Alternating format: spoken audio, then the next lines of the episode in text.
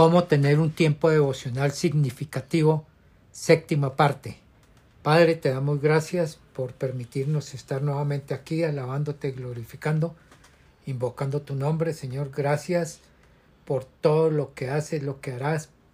Gracias porque nos sigue contando con nosotros para tu obra, ilumínanos, muéstranos, revélanos, háblanos, Señor, y para enseñar y a todos los que están escuchando los bendecimos, Señor, y gracias por ellos. Dales entendimiento de tu palabra y que la guarden para ser hacedores de tu palabra. Te amamos, te glorificamos, te bendecimos, te damos gracias. En el nombre de Cristo Jesús, con el poder y la unción de tu Santo Espíritu, te hemos orado. Amén y, amén. La séptima parte y última área del tema, cómo tener un tiempo devocional significativo, es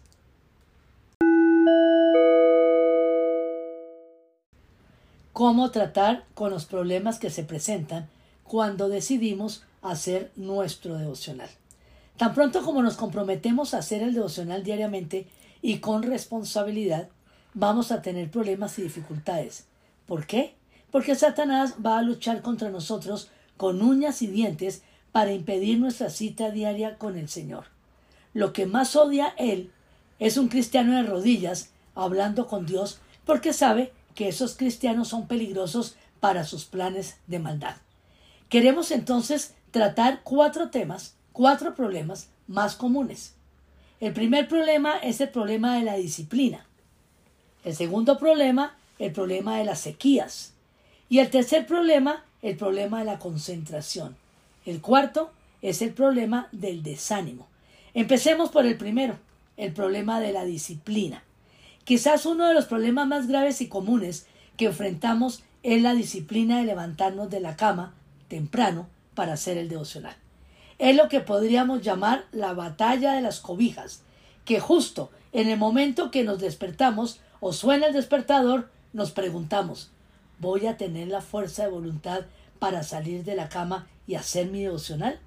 El diablo va a exagerar lo cansado que estamos y cuando el diablo y la carne hacen equipo es muy difícil tomar la decisión correcta. Le sugerimos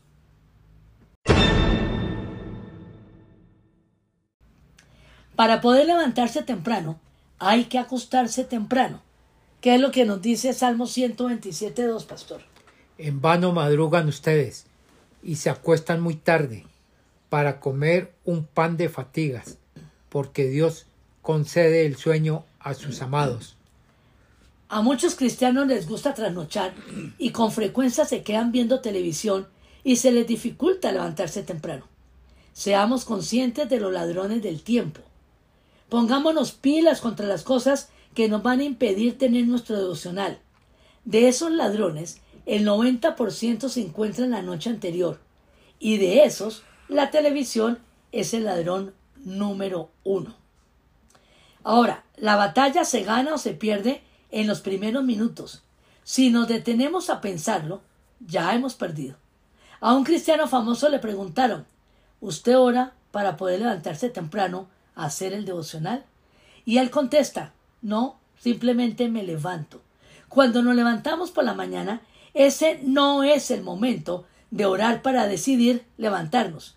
Si queremos orar, por eso, hagámoslo la noche anterior y oremos para que el Espíritu Santo nos despierte. Otro ladrón es el pensamiento de que el devocional es bonito, pero no necesario.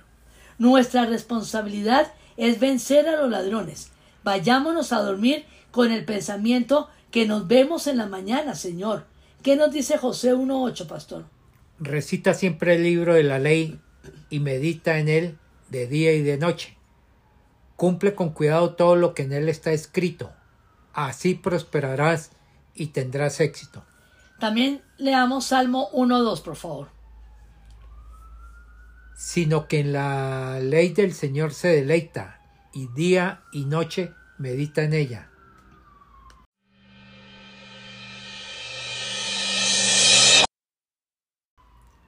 Estamos cumpliendo las tres Ds.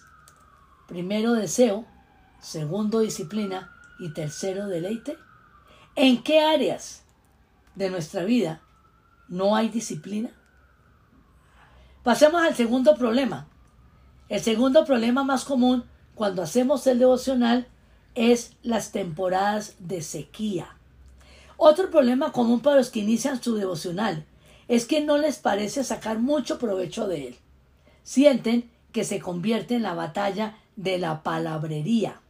Esta dificultad se puede superar cuando comprendamos que nunca debemos juzgar nuestro devocional a partir de nuestras emociones. Las emociones pueden mentir, los sentimientos van y vienen. No debemos depender de nuestros sentimientos. Si solo vamos a hacer nuestro devocional cuando nos sintamos a gusto, pues el diablo se va a asegurar de que nunca nos sintamos así. De hecho, algunos días van a ser más fáciles, otros más difíciles, pero no esperemos tener una grande y gloriosa experiencia cada mañana. Sin embargo, los periodos de sequedad en nuestro devocional puede ser el resultado de una de las siguientes causas. Primera, desobediencia. Puede tratarse de un pecado en nuestra vida que no hayamos confesado o hemos considerado que no es pecado. Dios no nos va a mostrar nada nuevo hasta que obedezcamos lo que ya nos ha dicho. Si Dios nos mostró algo en su palabra hace tres meses y todavía estamos luchando con eso o estamos orando a ver si lo hacemos, no nos mostrará el siguiente paso si no hacemos el primero. Preguntémonos.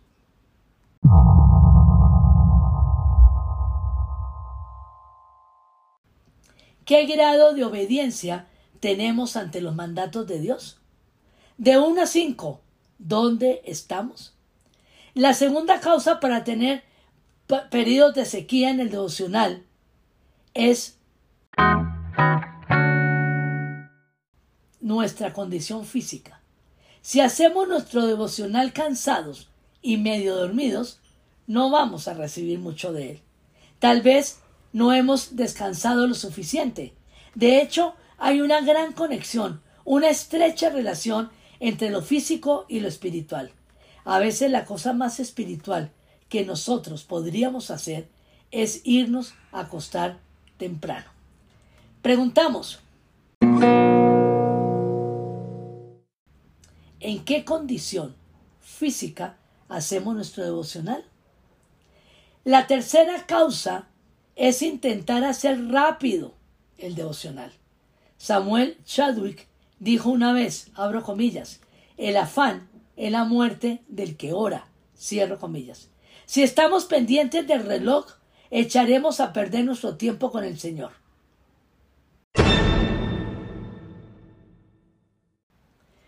Creemos que cumplido, cumplimos con el devocional porque lo hacemos de afán.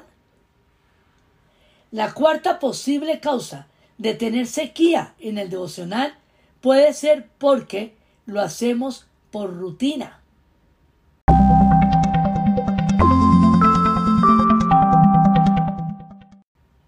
Cuando nuestro devocional se convierte en un ritual en vez de una relación, está muerto.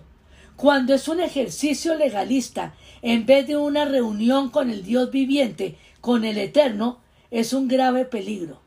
Cuando llegamos a este punto, no nos reunimos con un hábito, nos reunimos, perdón, con un hábito, pero no con el Señor.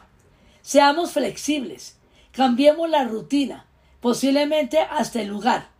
Tener variedad es interesante para nosotros y para Dios. Y ahora la última causa posible de una sequía en el devocional es por no compartir nuestros descubrimientos con otros.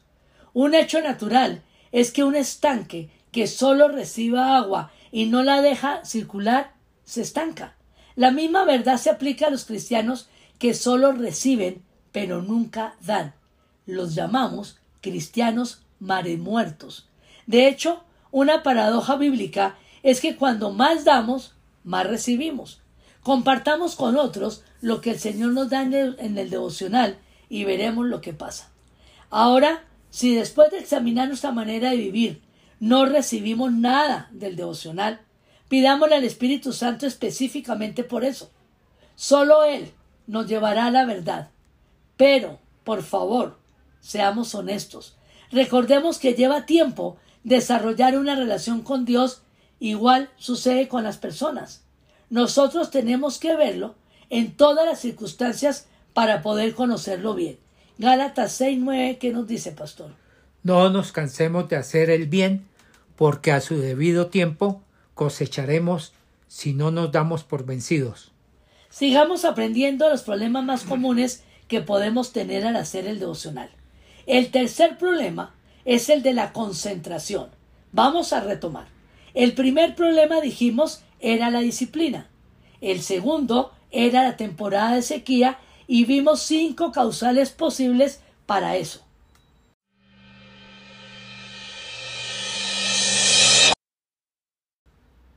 Ahora vamos a aprender sobre el problema de la concentración. En cuanto hayamos logrado vencer las dos batallas anteriores, el diablo nos va a atacar enviándonos muchas distracciones por el camino. Ahora vamos a tener la lucha, vamos a tener que luchar la batalla del cerebro, porque nuestra mente intentará vagar por todas direcciones durante nuestro devocional. La falta de sueño, el frío, las tensiones interpersonales, las preocupaciones y un millón de cositas que no se pueden olvidar nos van a molestar. Les vamos a dar algunas sugerencias que, para que podamos vencer esos problemas. Lo primero que tenemos que tener presente es asegurarnos de estar completamente despiertos. O al menos lavarnos la cara con agua fría o tibia. Luego, leamos y oremos en voz alta. Ya aprendimos que debemos hacerlo con moderación y en un lugar adecuado. Podemos caminar mientras oramos. Cuando nos acordemos de algo, escribámoslo y volvamos al devocional. Así no tendremos por qué preocuparnos por olvidar lo que recordamos. El cuarto problema que se presenta durante el tiempo devocional es el desánimo. Pero lejano, por lejano que esté nuestro problema, vamos a estar presente en nuestro devocional. Va a estar presente en nuestro devocional. Nada más difícil de mantener con regularidad, porque el mundo, la carne y el diablo van a trabajar juntos para apartarnos de nuestra cita con Dios. Cuando las presiones aumentan y nos damos cuenta que hay muchas cosas que hacer, el diablo nos va a tentar en nuestro devocional.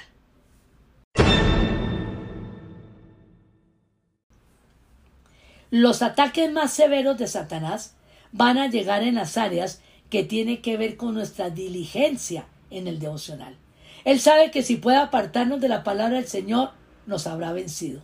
Si Satanás puede apartarnos de pasar un tiempo de calidad con el Señor al empezar el día, entonces ha ganado la batalla porque sabe que nosotros no le daremos ninguna resistencia. Por lo general, abandonar el devocional es el primer paso en todos los resbalones espirituales. Muchos cristianos tibios han dicho, abro comillas, todo empezó cuando descuidé mi devocional, cierro comillas. Y esa es la razón de que Jesucristo está a la puerta y llame pidiendo que pasemos tiempo juntos. Apocalipsis 3:20, pastor. Mira que estoy a la puerta y llamo. Si alguno oye mi voz y abre la puerta, entraré y cenaré con él y él conmigo. Al compartir con otros o al enseñar a otros, nunca podremos llevar espiritualmente a otra persona más lejos de, de donde nosotros hemos llegado. Si no recibimos de Dios todos los días, no tendremos nada para compartir con otros y no podremos ayudarle a nadie a crecer. Nos preguntamos,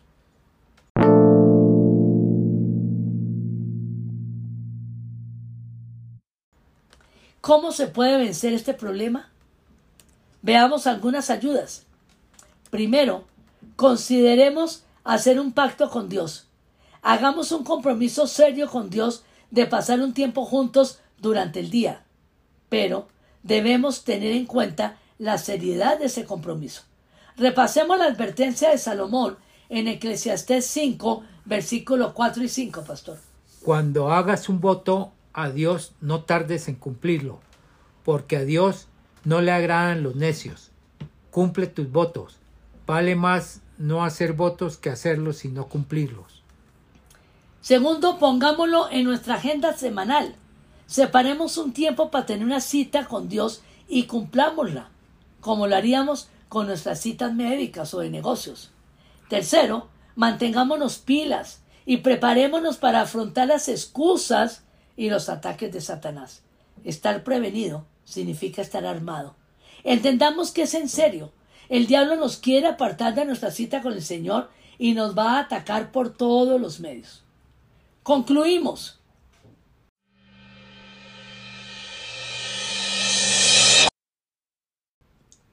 ¿Qué pasa si dejamos de hacer nuestro devocional un día? No nos preocupemos. Por cualquier circunstancia puede suceder. No tengamos por eso complejo de culpa. ¿Qué dice Romanos 8.1, pastor? Por lo tanto, ya no hay ninguna condenación para los que están unidos a Cristo Jesús. Entonces, no seamos legalistas. El hecho que lo dejemos de hacer un día, no somos unos fracasados. No nos demos por vencidos. Si dejamos de hacer una comida, eso no significa que debemos dejar de comer. Simplemente comemos un poco más la próxima vez y seguimos adelante. El mismo ejemplo sirve para nuestro devocional. Para rumiar. Para que nuestro devocional se convierta en un hábito, se debe hacer uno diario por lo menos durante seis semanas. Eso es lo que dicen los expertos. Tres semanas para lograr familiarizarnos con una tarea y otras tres semanas para que se convierta en hábito.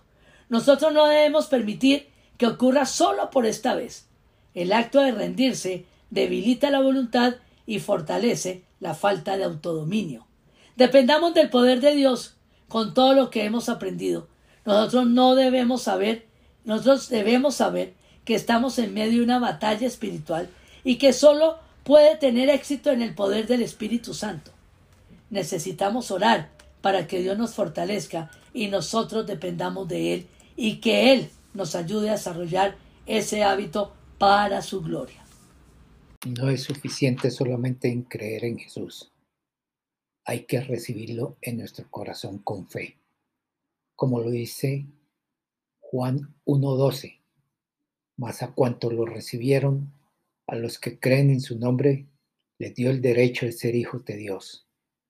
En Romanos 10, 9, 10 dice que si confiesas con tu boca que Jesús es el Señor y crees en tu corazón que Dios lo levantó entre los muertos, serás salvo, porque con el corazón se cree para ser justificado, pero con la boca se confiesa para ser salvo. Si has recibido a Jesús en tu corazón, eres un hijo de Dios. Si no lo has recibido, te invito a que digas esta oración de todo corazón, con la boca, voz audible, creyendo en tu corazón. Así nos da el derecho de ser hijos de Dios. Repite con todo tu ser, cuerpo, alma y espíritu. Con tu boca, creyendo en tu corazón, esta oración. Señor Jesucristo, ahora entiendo de que me amas y te necesito. Gracias porque moriste en la cruz por mis pecados. Te abro la puerta de mi corazón y te recibo como mi Señor y mi Salvador. Te cedo el trono de mi vida. Hazme la persona que tú quieres que yo sea. Gracias por darme vida eterna. Amén y amén. Si la hiciste, si repetiste esta oración con fe, a partir de hoy eres un hijo de Dios.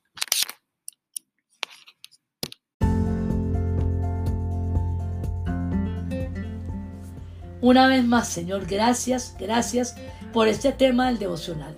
Gracias, Señor, por estas siete clases en que hemos aprendido que poco a poco vamos desarrollando esa relación personal íntima contigo.